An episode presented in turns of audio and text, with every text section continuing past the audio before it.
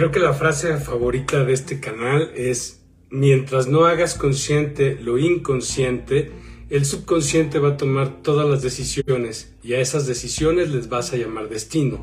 Una frase de Carl Jung. Eh, pues básicamente sí es nuestra favorita y precisamente por eso hoy vamos a hablar un poco más de ella porque es parte de entender este proceso de cómo llevo yo a la conciencia las cosas que tal vez ni yo sé que tengo, ¿no? Estas cosas que están en mi inconsciente, estos adiestramientos, miedos, ¿cómo puedo hacer para llevarlos justamente y tenerlos en el consciente? Primero, y como para empezar, ¿realmente hacer algo consciente es entenderlo? Porque la respuesta es no. De hecho, cuando a ti te cae un 20, cuando entiendes algo, cuando se te ilumina el foco, prácticamente ya ahí ya entendiste todo. Después te lo platicas para más o menos tratar de darle una forma o, o tratar de llevarlo a otro lugar en la razón que no tiene que ver con la conciencia. Y tenemos que empezar a verlo desde ahí. La conciencia es algo que no podemos exactamente explicar, es tanto como poder decir quién soy, y que no hay una palabra, no hay una frase que pueda decir en realidad quién soy yo. Sin embargo, es algo que en mi experiencia tiene sentido, tiene realidad, tiene forma, porque sé que soy, aunque no lo pueda explicar. Y la conciencia va en el mismo lugar. Y la conciencia es algo tan grande que de verdad ni siquiera lo podríamos llegar a entender con nuestra mente racional. Sin embargo, si es algo que podemos llevar a la experiencia, si es algo a lo que podemos acceder a través del sentirla, del vivir, como les digo, esta experiencia. Por lo tanto, em, la idea de empezar a crear una conciencia se parece mucho más al darte cuenta que al saber algo.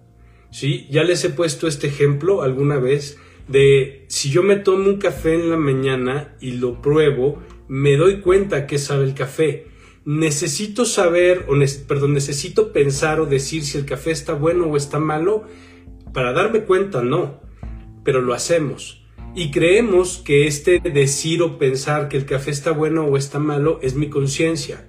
Y no, en realidad es un juicio, es un juicio de valor. para algunos otros será un discernimiento entre lo bueno y lo malo, pero eso no lo lleva a la conciencia. La conciencia está más allá de ese juicio, en el simple hecho de saber si es o no es. Y ahí no hay juicio, ahí es una conexión con la realidad que no tiene nada que ver con la mente. Es como pensar que un niño piensa que está mal, que le duele el estómago. Un bebé de días de nacido, pues llora, pero no está pensando que eso está mal o no llora porque eso esté mal, está diciendo que eso no lo conecta a la vida y es diferente. Entonces, nuestro proceso de empezar a crear esta conciencia tiene más que ver con el aprender a que esta conciencia no tiene mucho que ver con mi pensar o mi entender sino que mi verdadero entender está por encima de un proceso racional, donde yo voy conectando figuras, imágenes, sensaciones, emociones y voy construyendo ideas de realidad. La conciencia va mucho más allá, pero nosotros podemos tener acceso a ella si lo que empezamos a hacer es a darnos cuenta de las cosas. Para yo sentir frío no tengo que pensar en el frío, no porque no esté pensando en que, en que se siente el frío, deja de existir el frío. No porque yo esté buscando cómo solucionar el frío, estoy haciendo un acto consciente. Ese ya es otra cosa del pensamiento racional. Eso ya tiene que ver con cómo integramos todo esto a la vida. Lo que tenemos que hacer mayormente es distinguir entre la información y la conciencia, porque no son lo mismo. ¿Y cómo podemos pasar de la información a llevar esa información a la conciencia, que es lo que realmente nos interesaría? Ok, voy a ponerles un ejemplo.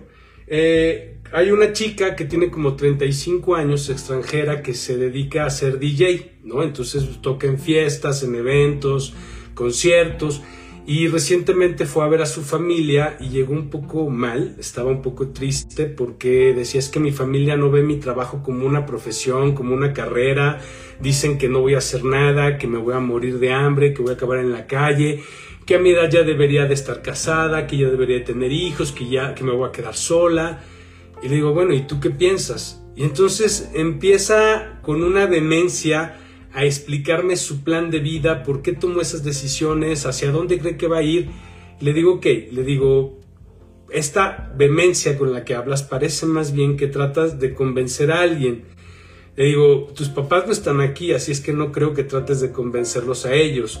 Si quisieras convencerlos a ellos, tal vez ahí deberías de darte cuenta de dónde está el primer problema. ¿Por qué quieres convencerlos a ellos?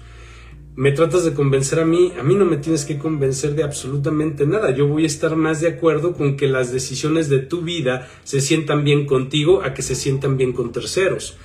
Entonces, si, si este tono parece que tratas de convencer a alguien, ¿no será más bien que tratas de convencerte a ti misma? Porque me queda claro que lo tienes claro que tus decisiones las has tomado con mucha claridad, con mucha certeza de lo que quieres lograr y hacia dónde quieres ir. Pero eso ya lo hace consciente. Y esa es la primera pregunta, porque si estuviera consciente es porque llegaste a la paz de la que hablamos la semana pasada, de empezar a movernos y actuar desde nuestra verdad. Y esta verdad es esta experiencia que tenemos cuando todas las mentiras salen a flotar, ¿no? Como el dicho que dice que la popó es lo primero que flota, ¿no? O sea, todas nuestras mentiras y lo que queda es la verdad. Entonces cuando ya no hay esas mentiras, esta verdad que llega, esta verdad que queda, te da esta sensación de paz. Entonces, como dice el dicho, lo que te checa, te choca. Pero te choca no porque sea la verdad, sino porque estás viviendo bajo esa creencia o bajo ese adiestramiento. Que esto es lo que nosotros tenemos que hacer conscientes.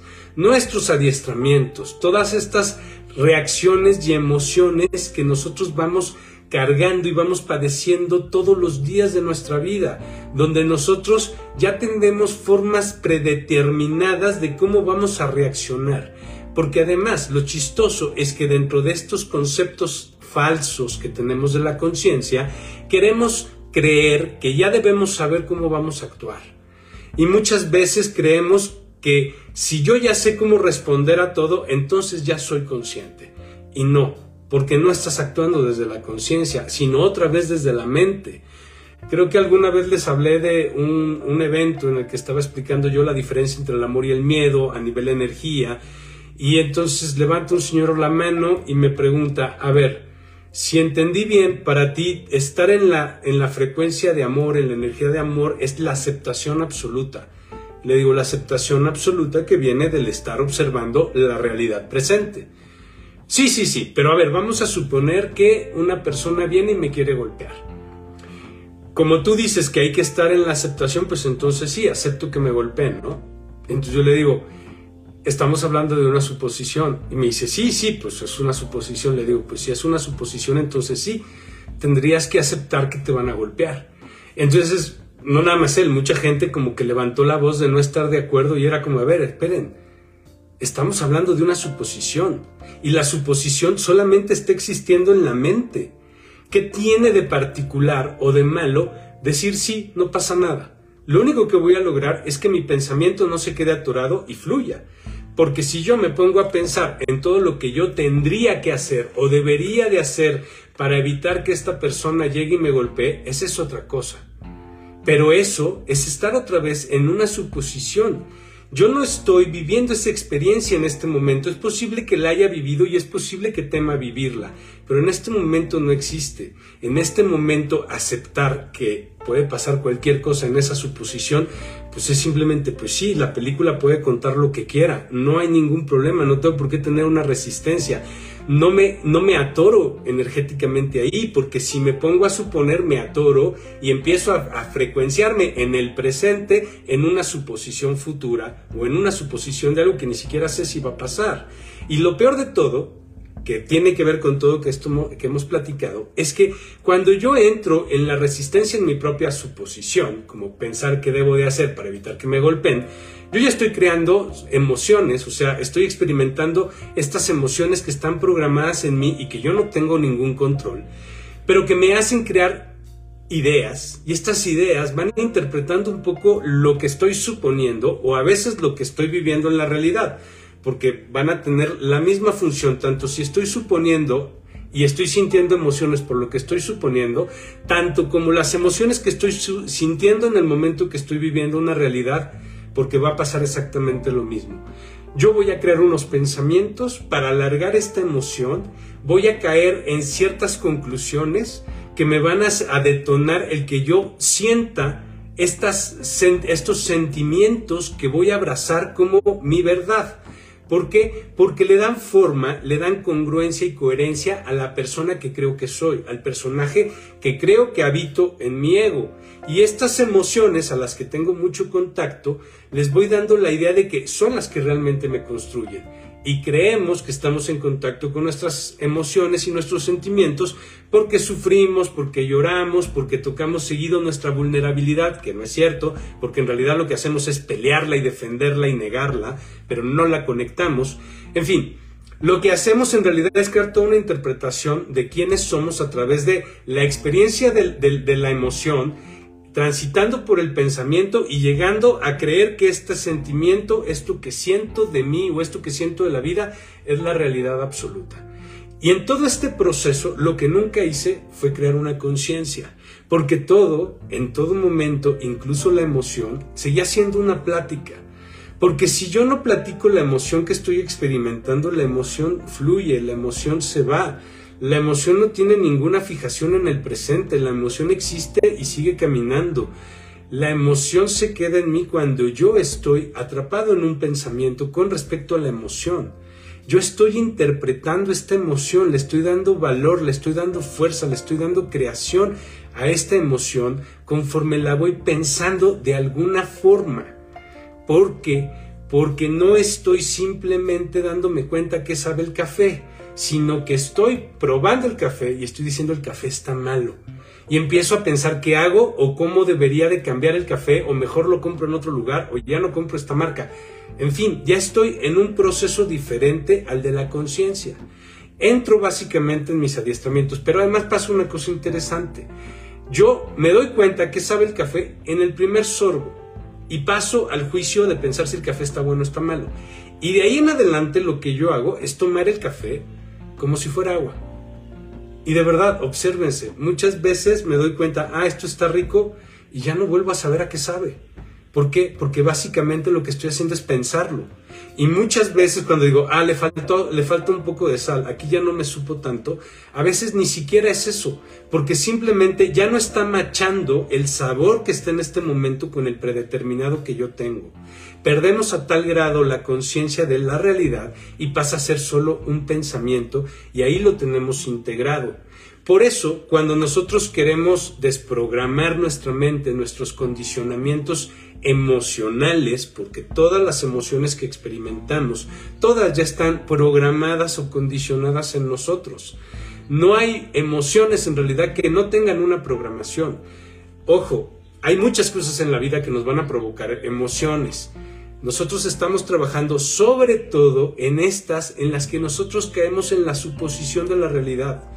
Que conforme vamos trabajando estas también nos damos cuenta que esas que son más accidentales o que son más como de, de todos los de, todos en común, como vivir una pandemia, ¿no? Y las emociones que te generan, te das cuenta que también terminan siendo interpretaciones a partir de condicionamientos y de historias que nosotros creemos demasiado o, como decimos algunos, que no están sanadas. ¿Sí? Porque no se trata en realidad de sanar nada. Se trata de que nos demos cuenta conscientemente de que traemos patrones de creencias a través de que estas emociones nos entregamos a ellas porque eran nuestras alarmas, porque eran los, los, los stickers que le pusimos al libro para saber que aquí había algo importante, algo que no quiero vivir o algo que no quiero volver a repetir o algo que no me gustaría experimentar. Y de tanto estarlos viendo, me volví ellos. Me volví esas emociones al preocuparme, al querer controlar. Y entonces ya no creo la conciencia, ¿sí? Me quedo en la plática. A ver, vamos, vamos a ver.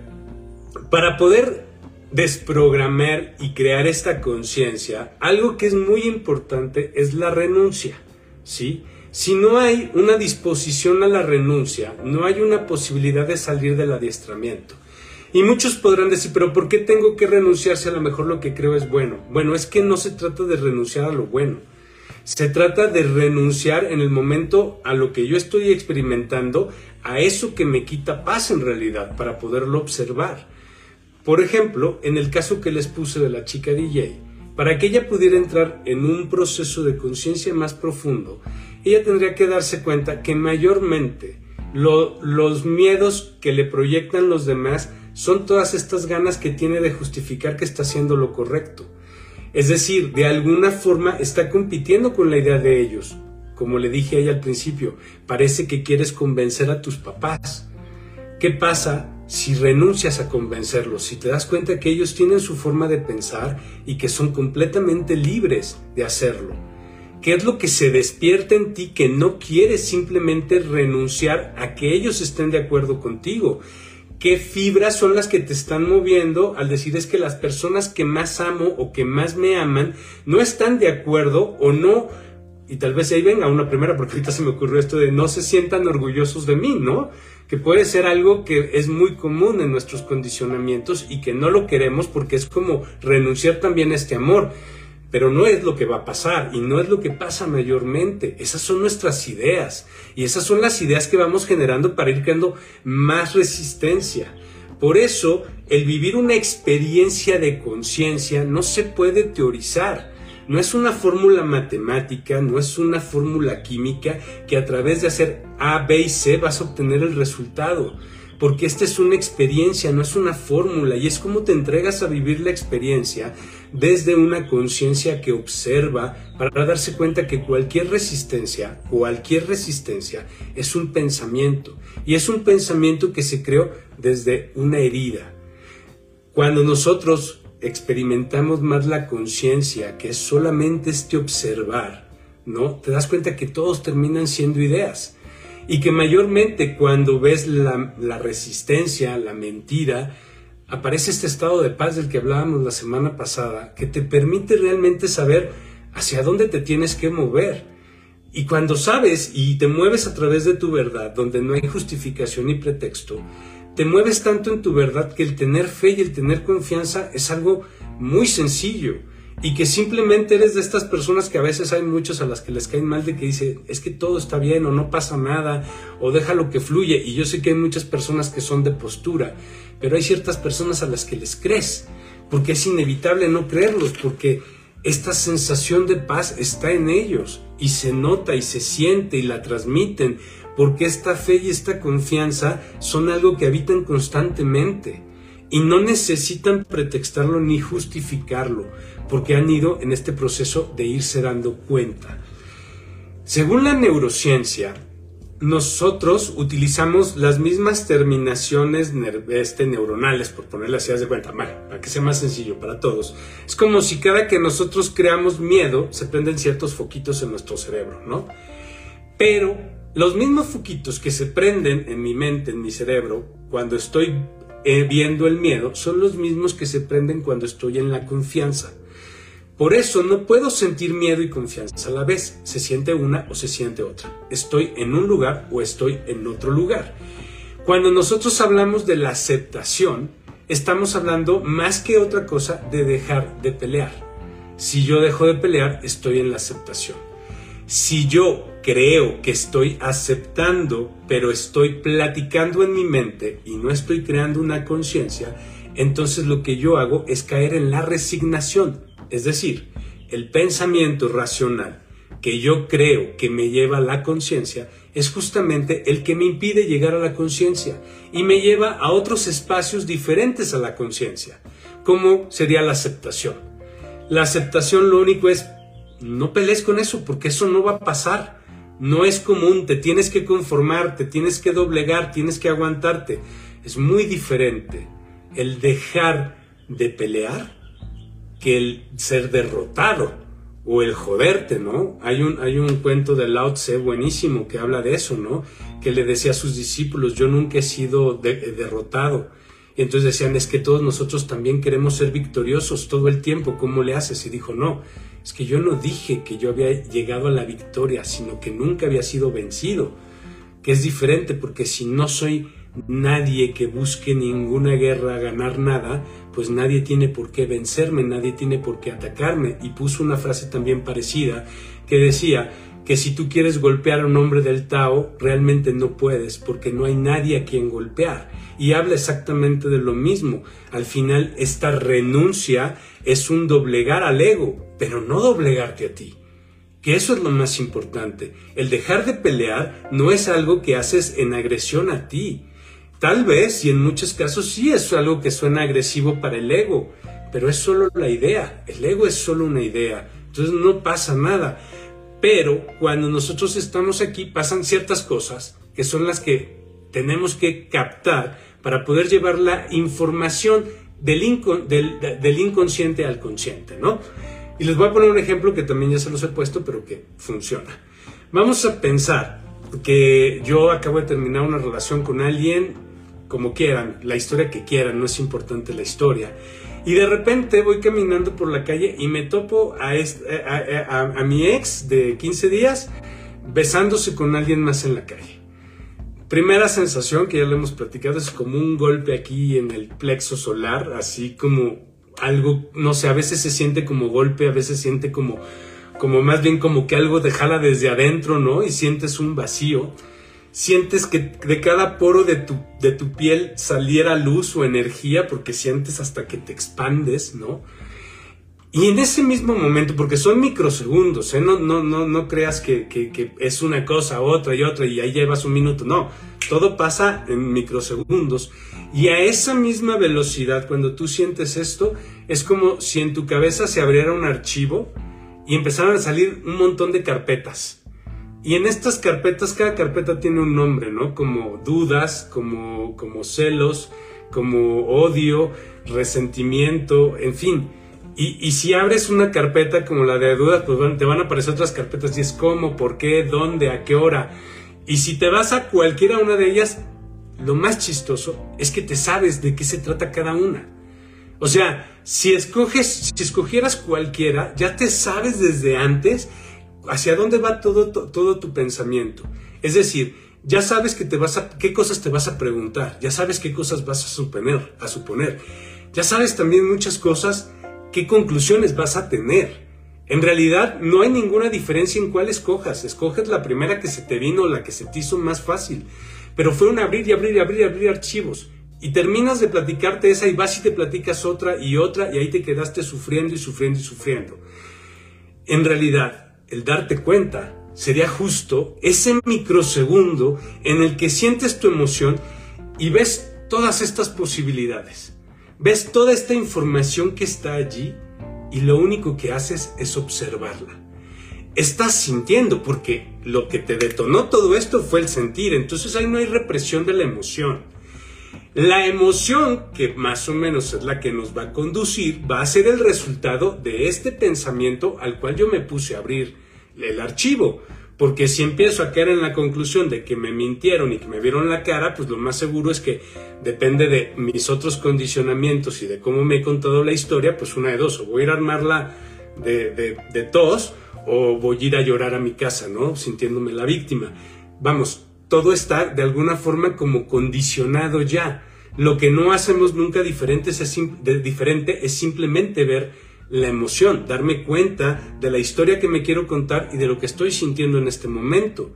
Y simplemente observarlo. ¿Qué pasa si lo observo? Dura 21 segundos y se va. No tengo que tener ningún pensamiento. ¿Por qué tendría que tenerlo? No tengo ninguna seguridad de absolutamente nada. Pero sobre todo en ese momento ya no soy víctima de las reacciones que nunca puedo controlar que siempre me hacen caer en errores o que al final me llevan a cometer actos desde el ego de los cuales después me arrepiento. En este segundo de ecuanimidad podemos tomar muchísimas decisiones. ¿Cuál es la decisión? No tengo la menor idea.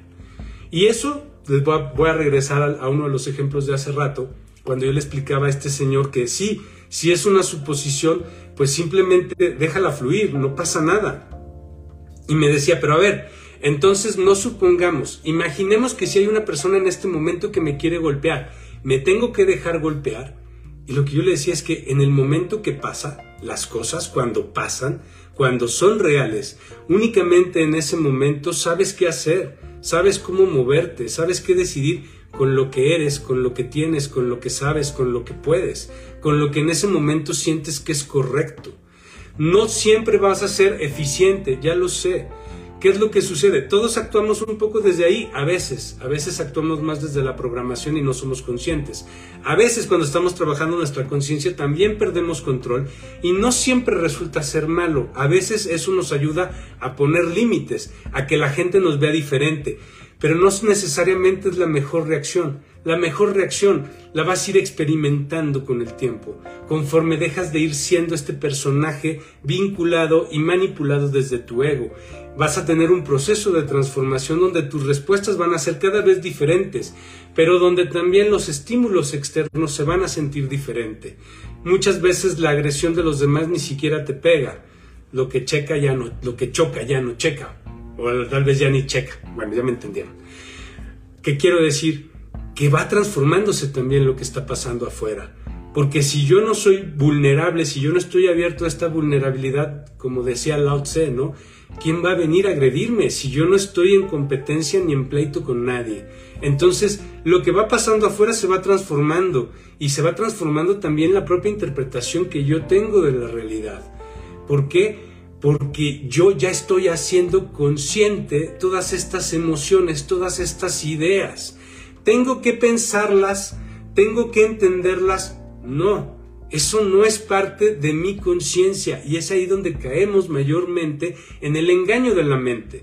Porque la mente, entonces, ah, ok, ya lo llevé muy bien, ya lo hice muy bien, no me enojé, no hice nada, sentí mi emoción, la hice consciente, pero ahora quiero saber qué es lo que tenía yo que aprender de ahí, o quiero saber cuál es el siguiente paso, o cómo sé si realmente lo estoy haciendo bien, o si me estoy haciendo tonto. Es como de, a ver, suéltalo. La mente siempre te va a contar de qué se trata la película, no te preocupes, ese entendimiento te llega como estos 20 que nos caen Tú no tienes que hacer mayormente nada sino seguir observando para ir dándote cuenta cómo te vas transformando. El hecho de que tú ya le metas esta información y la hagas consciente, pero consciente real, conforme va entrando, va cambiando tu pensamiento, va cambiando tu percepción, empiezas a ser otra persona y le empiezan a pasar cosas diferentes a esta persona. Te caen veintes, pero sobre todo es que te sigues dando cuenta de que la realidad se va pareciendo cada vez más a lo que sientes que quieres de esa realidad, no tanto a lo que piensas. Y es aquí donde el que tenga oídos que oiga, ¿no?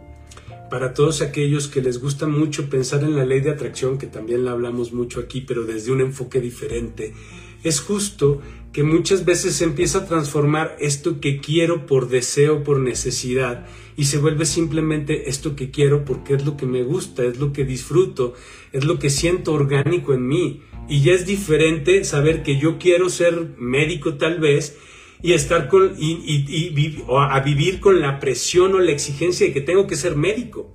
Es que si tú sabes que eso es lo que quieres, y sabes eso y lo tienes consciente, fluyes allá, disfrutas el proceso de ser médico, no vives con la presión de no lograrlo ser, de no poder hacerlo.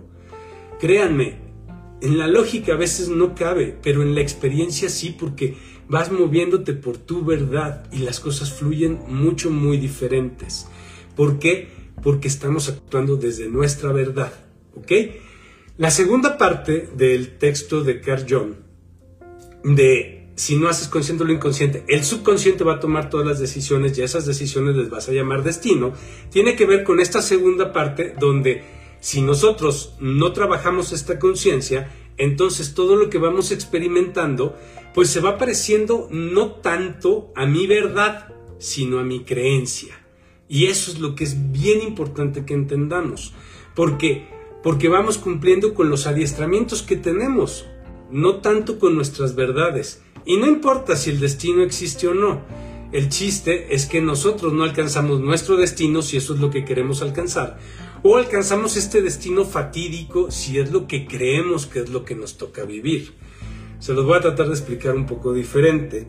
Este, tengo una chica que vino un día a terapia y me preguntó algo que había escuchado en, un podcast mío, donde yo les digo que el karma no existe, que el karma es un invento de la mente.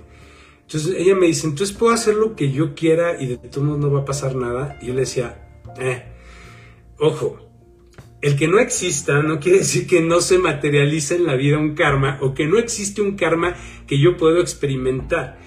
Pero lo experimento no porque sea una ley universal o no es porque sea Dios que me está castigando o la vida que está creando justicia o compensación, no. Tiene más que ver con que dentro de mí yo ya sé en mi concepción de la realidad lo que está bien y lo que está mal. Es decir, si yo hago actos donde yo conscientemente sé que estoy haciendo mal, o estoy haciendo cosas que continuamente critico o juzgo en los demás, pues es como este dicho de que con la vara que mides serás medido, pero por ti, por tu propia mente. Es decir, tu propia mente está entendiendo que si tú haces estos actos donde tú crees que se merecen estos castigos, los estás haciendo, pues entonces te mereces esos castigos. ¿Y qué es lo que va a, tener como, como manifestación en mi pensamiento estas creencias? Es muy sencillo y aquí es donde se van a dar cuenta de que cierra un ciclo completito. Mi necesidad de justificar y pretextar todos mis actos. Porque de ahí es de donde viene.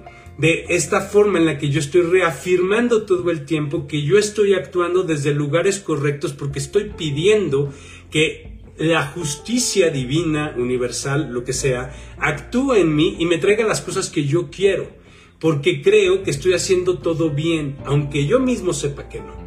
Porque cuando yo sé que no, ahí está mi justificación, ahí está como en este caso las cosas son muy diferentes.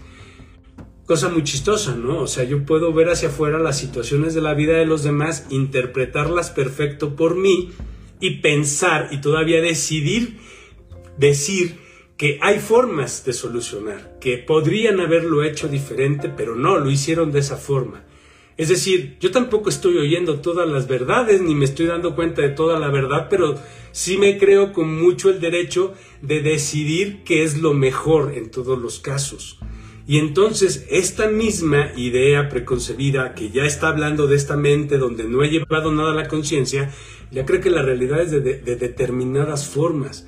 Por eso entonces me, hace mucha lógica en mi vida que me pasen ciertas cosas. Por eso mi justificación y mi pretexto, pero sobre todo es que no me doy cuenta que nada de esa información pasa a ser consciente, sino que todo el tiempo está platicada, está pretextada, está justificada, está llevada al futuro en, en probabilidades, ¿no? A veces ni tan posibles, pero me hacen mucho sentido, por eso me da mucho miedo. Por eso vengo de mucha culpa, porque sé que he hecho muchas cosas malas, porque en, estos paradigmas de realidad que tenemos creo que he hecho muchas cosas malas, por lo tanto también creo que no todas las cosas buenas que siempre quiero que me pasen me van a pasar. Y entonces al no ver que aparecen me empiezo a desesperar y empiezo a, hacer cada vez más esta persona que obtiene, que se, no, perdón, déjenme reformularla, me empiezo a volver esta persona que en realidad es lo que no quiero ser porque sin darme cuenta me voy volviendo, hace ratito un amigo me decía, es que me da miedo ser una persona sola, amargada y triste. Y, yo lo veo y no es nada de eso, pero cuando entra en sus trips de que no va a encontrar el amor, de que no va, no va a poder tener una familia porque ya tiene casi 36 años, y, y lo veo y digo, no eres esa persona amargada ni triste, pero sí te estás volviendo. ¿Me explico? Que eso es lo que quiero que nos demos cuenta. O sea, en el momento en el que nosotros no entramos a la conciencia, que no hacemos toda esta experiencia de lo que sentimos, un acto consciente, entonces nuestro subconsciente nos empieza a guiar un poco allí hay muchas variantes siempre, ¿no? Las, las, posibilidades son infinitas, las probabilidades se parecen más a mi propia vida y en medida de esas probabilidades yo voy creando estas imágenes en mi vida de lo que me podría pasar, porque todo en mi vida tiene una lógica en mi interpretación de mi vida, porque yo soy el creador de mi propia existencia, sea consciente o no de esto. Entonces, trabajar esta conciencia es tener esta disposición a la renuncia, para darme cuenta, para poder observar todas las emociones que me duelen, que me preocupan, no platicarlas y llegar a un lugar de paz, un lugar donde todo eso al final es una idea. No significa que yo no voy a luchar, que no me voy a mover, que no voy a hacer cosas.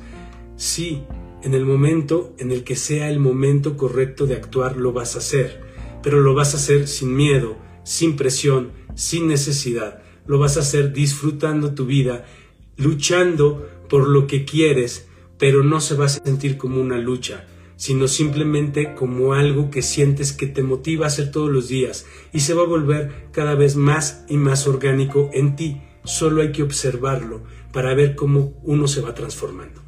Muchísimas gracias y nos vemos la próxima.